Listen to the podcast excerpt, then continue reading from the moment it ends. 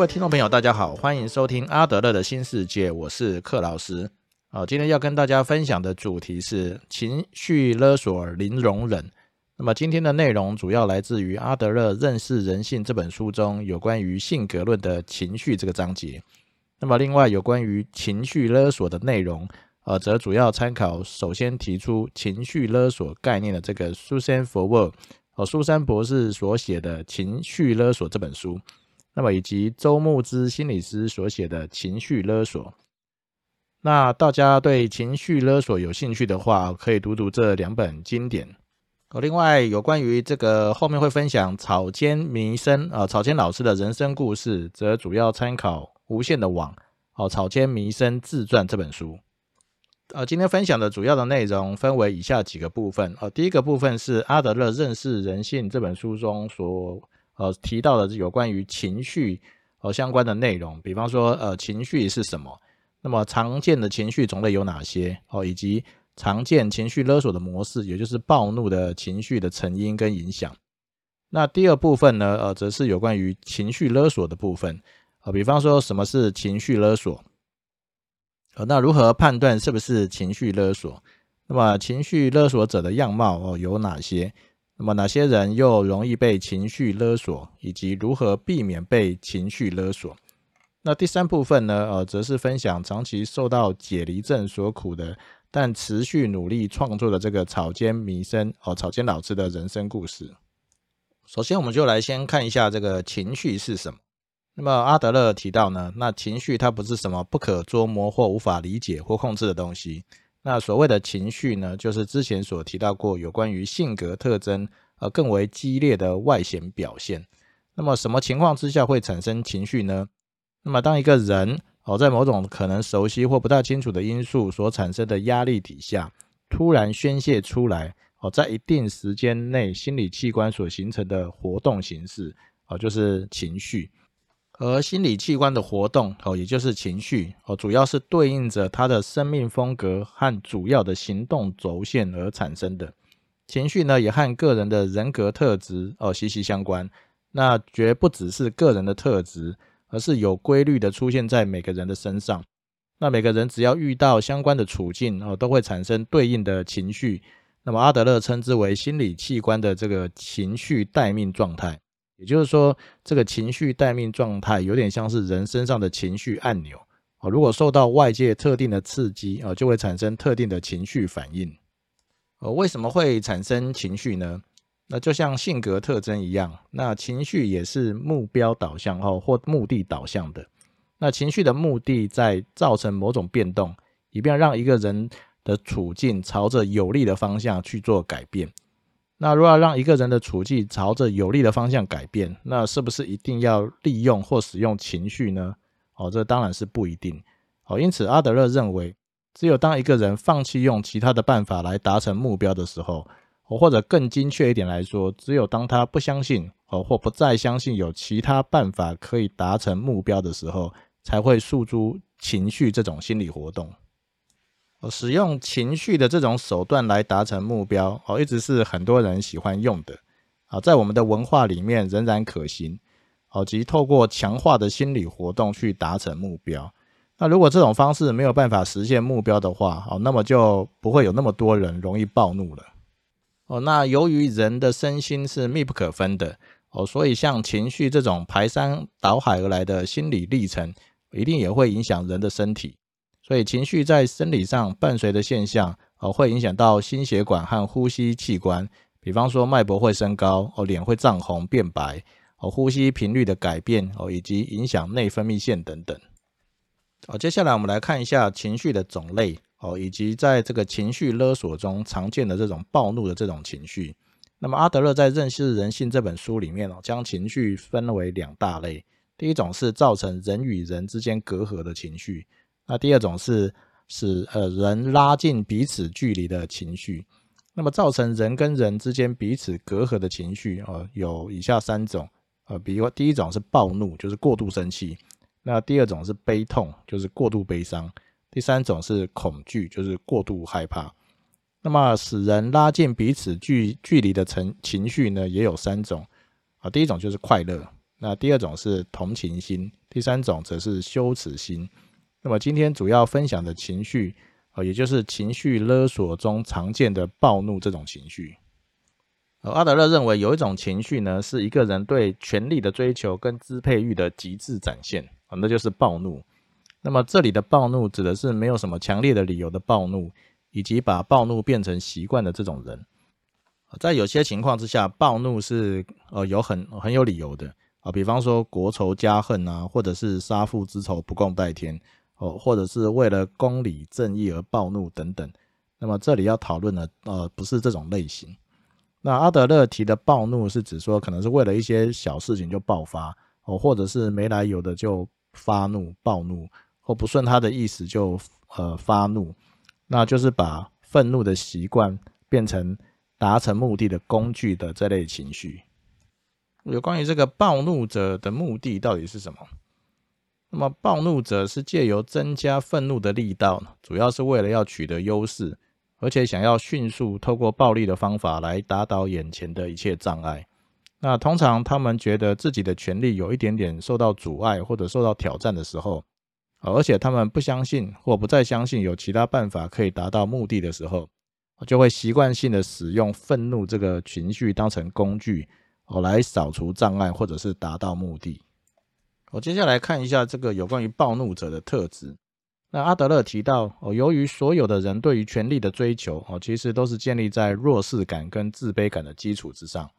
不过呢，对于自己握有的权利感到放心的人哦，其实不需要用这种夸大的行为和暴力的行径来巩固自己的权利，也就是过于追求自己的权利优势哦，而且眼前的情境让他们觉得自己的权利或优势权威而受到挑战，而且没有安全感的时候。哦，才会使用这种暴怒这种情绪，啊，这种类型的人通常没有办法忍受别人跟自己平起平坐，哦，或者是在自己之上，那么他总是要觉得自己是高高在上的，哦，所以老师提防有没有别人会迎头赶上自己。那如果他遭遇任何的失败，基本上可能只有一种反应，我就是他会大发雷霆，那通常呢使身边的人非常痛苦。阿德勒提到，这种情绪呢，显示他们几乎完全抛弃了社群情感，哦，满脑子都只有权力的追求，哦，因此通常极度不信任别人，那以至于身边没有任何可以信赖的人，而这种人也很难融入到团体里面。那么通常这种人呢，为了提升自己的人格或达到自己的目的，而牺牲他人或伤害他人，哦，因此阿德勒认为，哦，这种用暴怒的手段达到目的，其实是一种低劣的伎俩。另外有许多的因素会特别助长暴怒的失控，那其中有一种特别提到，就是这个酒精哦，就是喝酒。那么酒精有个大家都知道的作用哦，就是减弱或者是解除文化对一个人的约束，那么会使一个人失去自制力，不会考虑到他人。那么也许在清醒的时候勉强还可以抑制或者是隐藏对他人的敌意，但是喝酒之后呢，就有可能会爆发出来。有关于这个暴怒发作的时候呢，还有一些其他伴随而来的行为啊，那值得我们特别注意。因为这个暴怒除了口出恶言之外呢，比方说他可能会开始砸东西，比如说砸烂一些镜子啊，或者是说毁损一些贵重的物品等等。那另外呢，就有可能开始动粗，我就是打人。更严重的情况就会伤害到暴怒者自己，比方说哦，他可能会开始自残哦，或者是自杀等等。那么阿德勒提到，那我们去理解这些自残或者是自杀的行为后，发现，好，那是一种试着要让家人或身边的其他人感到痛苦的行为，主要是要报复自己遭受到不当的待遇。阿德勒对于这个暴怒者有以下的评论，那么他认为用暴怒的方式达到目的，而不是层次很高的办法，不过在大多数的情况下都有效。那么而且有些人会时常想起以前的自己。啊，如何在落居下风的时候，凭着暴暴怒扭转情势？所以有些人的暴怒行为，哦，哦，简直会变成一种自动的程序，以至于除了暴怒之外，其他什么办法都不会。哦，然而暴怒这个办法在个人的小圈子里面，哦，大概会起到一定的效用，但是当他到外面去，马上就会失效。那么届时他在暴怒的话，就很容易跟其他人引起冲突。比方说，在家里可能对老婆、小孩哦用暴怒的方式可能有用，可是到了公司，面对上司或客户，哦，可能就不大敢用这种低劣的伎俩。由于暴怒这种情绪呢，是常被来用在这个情绪勒索的这些情境里面。那么接下来我们就来看一下什么是情绪勒索。那么情绪勒索者利用被勒索者的情绪来达到目的，所以情绪被勒索者可能在有意或无意的情况之下，哦，使用一些直接或间接的勒索手段，而让被勒索的人陷入这种迷雾当中。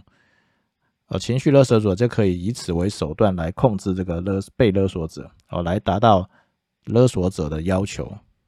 哦，那刚刚提到的这个让被勒索者陷入这个迷雾当中，哦，这个迷雾还有，F O G fog，主要是这个苏珊佛沃，哦，苏珊博士博士这本书中所提到的三个单字，哦，F O G，那 F 是 fear，就是恐惧感。那 O 呢是指 obligation，就是责任或义务。那 G 呢是指 guilt，就是罪恶感。那主要是让你感觉到恐惧，哦让你觉得这个是这些是你的责任跟义务。那第三个就是让你觉得有罪恶感。好，首先我们就先来啊判断看一下如何判断你所遭遇的这些情境是不是情绪勒索。那么苏珊博士在这个。情绪勒索这本书中有提到有关于情绪勒索的六个阶段啊，也就是有六项致命的特征。第一个是要求，第二是抵抗，好，第三是压力，第四是威胁，第五是顺从，第六是旧事重演。那么符合这六项特征者，那么就可能是情绪勒索，呃，或者是被情绪勒索。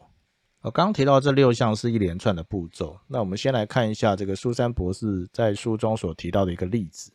那么情绪勒索者，那我们简称为 A；那么情绪被勒索者就是 B，也就是 A 向 B 勒索。好，在这个例子里面呢，A 就是吉姆，那 B 是海伦。那么吉姆跟海伦是一对年轻的情侣，那已经交往了一年多。好，那么海伦是社区大学里面的文学教授，那吉姆则是一位作曲家。那么以下呢，就举例他们两个互动与冲突，然后以便于观察他们两个人的关系已经渐渐的步入情绪勒索的六个阶段。那么第一个阶段叫要求，也就是 A 吉姆向 B 提出一些要求。哦，吉姆就跟海伦说：“呃，我们在一起已经一段时间了，那么每天都很长的时间在一起，那么不如就同居吧。那我搬过去跟你一起住。”哦，这个就是吉姆向海伦提出的要求。那第二个步骤呢，就是抵抗，就是 B，就是海伦哦，有一些抵抗的心理。那么虽然吉姆这样提出来他的想法，那么海伦心理上觉得对吉姆的提议不是很开心，所以海伦就婉转的说，那么他对他们两个的关系的转变还没有心理准备，所以他还是希望花点时间能拥有自己的空间。哦，到第三阶段是压力，哦，也也就是 A。给 B 压力，就是吉姆会给海伦压力。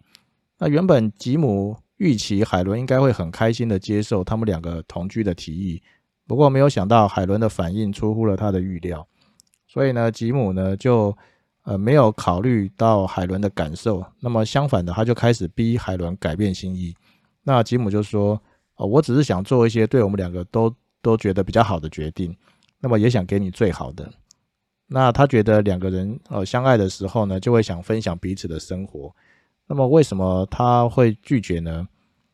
那他又跟海伦说：“如果你不要那么自我为中心，我就会愿意多开放自己一点。”那么吉姆又跟海伦说：“难道你对我的爱还没有强烈到要时时刻刻都陪在你身边吗？”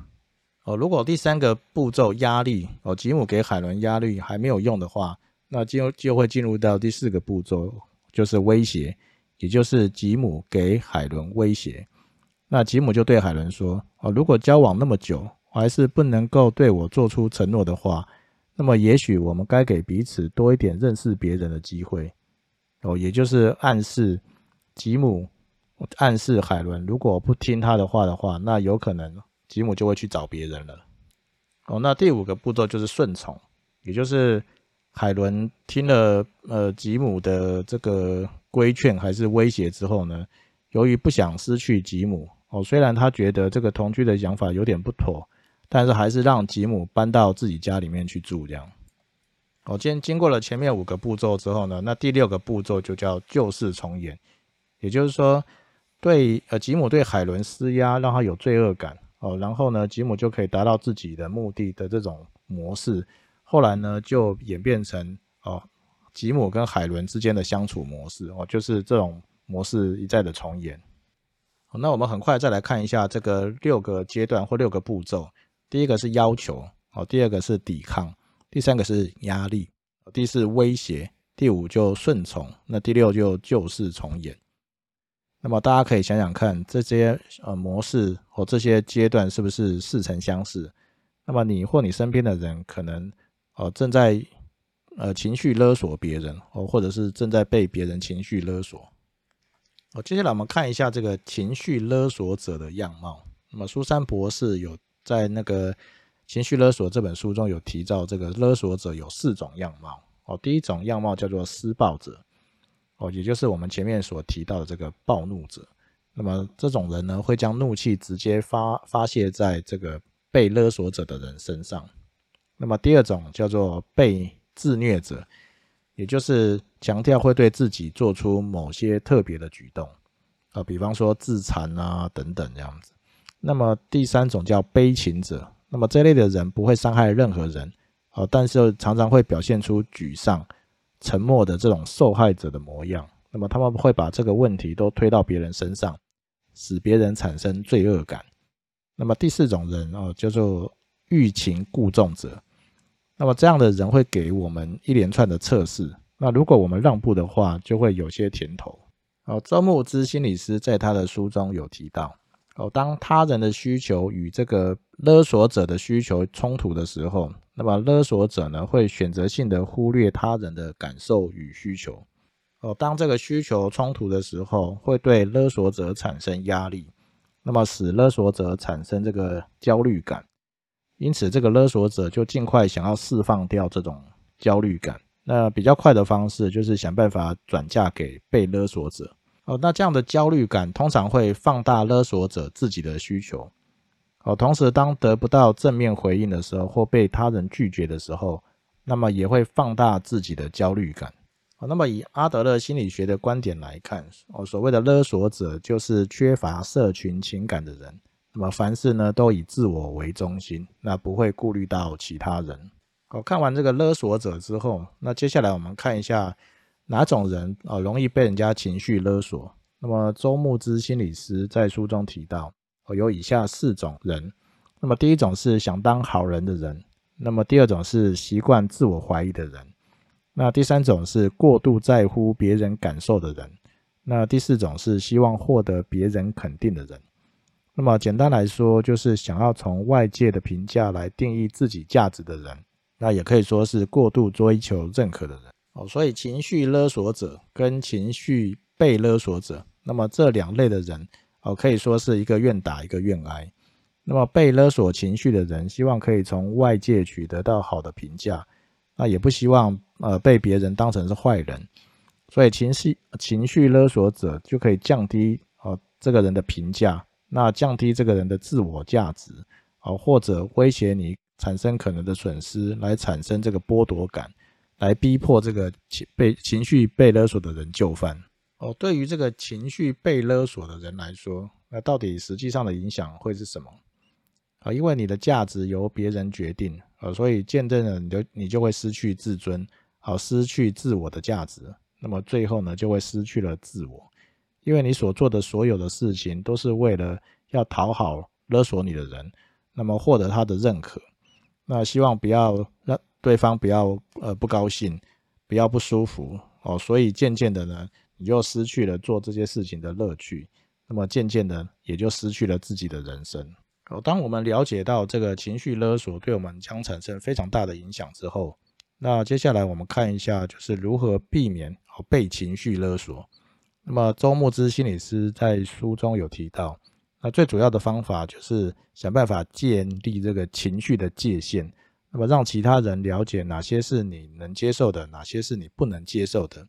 哦，最后呢，希望自己的行为是出自于自己有意识的选择，哦，而不是来来自于对方所造成的恐惧。哦，那么我将这个情绪呃避免情绪被勒索呢，分为三个阶段。哦，第一个是准备阶段，第二个是模拟练习阶段，第三个则是实战阶段。哦，由于可能需要跟这个情绪勒索者长期抗战，那么建立这些步骤跟方法，那可以让我们逐步的往这个目标前进。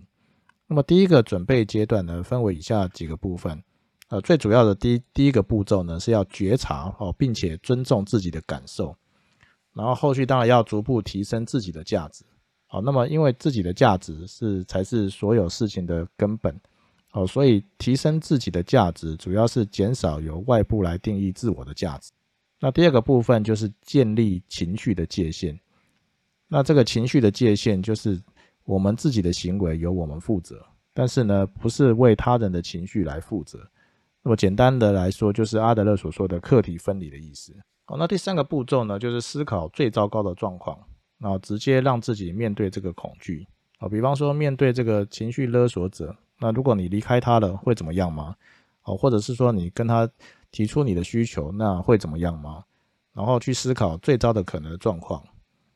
那么第四个呢，就是要开始准备跟他沟通，或者是拒绝他的一些策略。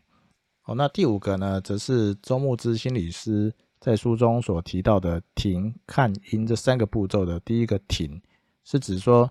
当你面对呃勒索者的时候，可能当下没有办法照着这个计划走，那有可能落入到之前的模式，所以呢，你需要先找个借口，想办法脱离这个战场。好，所以第五个准备步骤就是要准备这个，到时候如果真的不如预期的话，如何来脱离这个战场？那么第二个阶段就是模拟练习阶段。那前面第一个阶段是准备，就是把这些计划准备好。那在模拟练习阶段，那主要是找一个你可以信任的人，来模拟你如何跟这个情绪勒索者进行沟通，或者是如何拒拒绝他的这些做法。那另外呢，也要模拟当这个计划不如预期的时候，如何执行这个停的步骤，就是赶快脱离战场。好，第三个阶段则是实战阶段，也就是说，当你这个模拟练习已经练到一个程度之后呢，就可以找这个情绪勒索者进行实战。那么假设刚刚提到的，如果说找这个情绪勒索者沟通，或者是说拒绝他的一些做法，不如当初的预期的时候呢，就要执行脱离战场这个停的步骤哦，也就是赶快离开这个战场哦，不要落入到之前的这个相处的模式。那么另外呢，经过停的步骤之后，第二步骤就是周牧之心理师说所谓的看，就是要觉察自己的情绪。那么最后呢，就是这个停、看、因三步骤里面的因，就是要调整自己的一些计划跟做做法，然后再回到第一个准备阶段，那么重新拟定计划，哦，如此周而复始。那么借由这个拟定计划，然后模拟练习跟实战的应用，最后再调整计划，来逐渐的加强自己的能力，以便于之后可以完全脱离这个情绪勒索者。哦，接下来我们来看一个这个饱受情绪障碍所苦哦，但是仍坚持哦在艺术创作上面坚持的草间弥生老师。那么以下称为草间老师。那么草间老师呢是日籍的这个世界级的艺术大师。那于一九二九年出生，那么现在已经九十二岁了。那么他虽然目前住在东京的这个心理治疗所当中。那么仍然持续进行着艺术的创作。那么她是全世界现存最知名的女性艺术家，在二零一六年的时候入选《时代》杂志哦全球最具影响力人物一百。哦，她的艺术作品走入商业化之后，那么也是最赚钱的女性艺术家。那她的作品呢，有着超高的人气，那为草间老师带来丰厚的收入。那么光是她的作品，在二零一八年。拍卖会上就获得了一百零八亿美金，好，相当于三十三点三亿台币。哦，草间老师较为知名的作品包括《无限的网跟点》，好，第二个是《无限的静屋》，那第三个是高跟鞋，好，第四个是南瓜。那大家比较常看到的可能是这个巨型的南瓜雕塑上，哦，有着无数的圆点。哦，草间老师出生于日本长野县的松本市的郊区，那么他的家世背景其实非常好。那么在一百年前就经营着这个育苗跟采种场，也就是卖种子的生意。那么种着这个锦花啊，跟百日草等等。那么当时这个温室还很稀有，那他的家呢，家族呢就有六座这个温室。他的外公在事业上或政治上都非常的活跃，呃，他的母亲则继承他外公激烈的脾气跟血统。那他的父亲则是入赘的养婿，哦，也就是入赘之后，哦，同时成为他外公的养子。而，他的父亲虽然出生于呃这个富富有的这个庶民阶级，但是成为戚家的养子之后，却完全不顾家，不止花钱如流水，那么还常跑到青楼青楼去找艺妓，哦，连家里的帮帮忙的女佣都不放过。所以每次他父亲跑出去找情人的时候，那么他的母亲就会叫他去跟踪他父亲。所以呢，他在小的时候完全没有办法好好读书。那草间老师在他的自传中描述，他自己是在双亲失和的状态下意外怀孕出生的。那么从小到大呢，每天都卷入父母周而复始的争吵当中。草间老师小时候则患有这个人格解体障碍，那这是一种精神官能症，或又称为是解离症，或者是人格瓦解等等。所以呢，从高中开始，我就会感觉到幻觉跟幻听。他会看到物体周围浮现出光芒，而且还可以听见动物或植物说话。啊，某一天他在这个花圃里面发呆的时候，啊，听见这个花圃里面的警花跟他说话，啊，让他感到非常的害怕。当他跑回家的路上呢，又听到他们家的狗在跟他说话，或者是有时候走在郊外的时候，哦，或呃会看到山脉的棱线上面发出金色的光芒。当他每次遇到这种奇怪的奇异的情况的时候，他就会跑回家里，把他看到的景象，呃，全部把它画出来，让他的惊吓跟恐惧慢慢的沉淀下来。哦，所以画画跟艺术创作对他来说就是一种治疗。那么他把它称之为心因艺术，也也就是说，将心里的恐惧具象化，哦，变成他的作品。哦，也是由于他的创作是由心理因素所引发的。哦，就像是有些心理因素引发的症状一样。哦，所以他把它称之为心音艺术。哦，在一九五七年的时候，哦，那时候草间老师是二十八岁，那从来没有学过英文的他，哦，则想尽办法离开日本，要到美国去，哦，发展他的艺术创作。那么由于当时西代外汇有很多的限制，呃，所以他就去东京的一家美国公司，将一百万日元换算成呃换成美金。哦，这一百万日元当当那个时候可能就可以盖好几栋房子。然后并把这些钱缝进他的洋装里面，或者是塞进他的鞋间，那么外表哦看不出来，并且呢带了六十件的和服，和累积下来大概有两千多幅画，那就这样去了美国。那个时候他的想法是，假设他把钱花完的时候，他就可以把他的画或者是和服卖掉来过生活。哦，他到纽约的时候，由于那个时候在打越战，所以整个美国的经济开始走下坡。哦，虽然他租了阁楼的房价不高，但是他的伙食费却越来越高。啊，而且当时候纽约是全世界物价最高的地方，所以草间老师在纽有形容，在纽约吃饭就跟吃金币一样。哦，所以他的钱很快就花光了，而陷入到贫穷的谷底。哦，当时他的工作室呢的玻璃破了，也没有钱修，那就随便捡了一块坏掉的门板门板当床睡，毯子也只有一条。那虽然他住的地方是商业区，但是六点大家下班之后暖气就关掉了，所以晚上晚上的时候常常非常的冷，冷到肚子痛，哦，则完全睡不着，所以他这个时候就爬起来画画。那每天呢就吃他朋友送的栗子当晚餐，啊，有的时候连续两天都没有东西吃。那如果饿到受不了的时候，哦，他就拿着一个麻布袋去鱼店的外面的垃圾箱捡那个鱼头。或者是收集杂货店丢到的高丽菜叶来煮汤。哦，虽然他在美国过得非常的辛苦，那他呢则把全部的精力都拿来作画。那么到到了一九五九年，也就是到了美国两年后，他在纽约办了第一个个展，哦，展出他的作品就是《无限的网》。那这个时候呢，才开始渐渐的被世人所关注。那么刚刚提过他的创作的过程，最主要是反映心中的这些恐惧。那么他创作完这些东西之后，最主要的想法就叫做消融。那草间老师的创作呢，是将自己的心结跟恐惧直接转换为表现的对象，然后一直不断的重复做一些东西，然后把自己融进去那些他的创作物里面。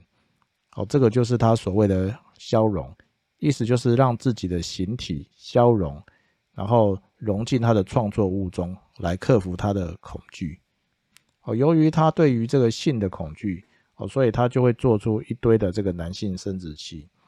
那另外呢，他想到要吃那种机械产生的通心粉，就会头皮发麻，所以呢，他就做了一大堆的通心粉。那么想要让自己消融，那么就不断的画圆点。那这些圆点从这个画布延伸到桌上、墙壁上，那以及一匹马，或者是说背景上面，以及自己的全身的身上。那这样子，马跟背景都是圆点。所以马的形状就好像消失了，跟这个原点同化了。所以马的实体呢，就跟永恒合而为一。那么他他觉得他自己也是这样子，只要在自己身上画满圆点，他就可以跟背景的圆点合而为一，那么就可以消除自己的存在。哦，曹青老师那时候在美国实习的时候的艺术创作呢，有一度跟这个嬉皮文化结合在一起。那么这些嬉皮的文化所产生出来的艺术创作，曾经一度不被日本所接受。不过后来他在一九九三年的时候，哦，代表日本参加威尼斯的双年展。那这样的一个参展，则一洗过去他背负的污名，那成了在国际艺术界极具指标的艺日本艺术大师。好，最后我们来看一下阿德勒在《认识人性》这本书中。哦，提到了除了会造成人与人之间隔阂的情绪，像暴怒这种情绪之外，那么还提到了会使人拉近彼此之间距离的群情绪。哦，那最主要就是快乐。那么他提到，在快乐的这种情绪中，我们可以清楚看到人与人之间的互相连接。那么快乐的情绪哦，可以拉近彼此的距离，就和和人家握手一样哦，可以。散发温暖到对方的身上，也可以鼓舞对方。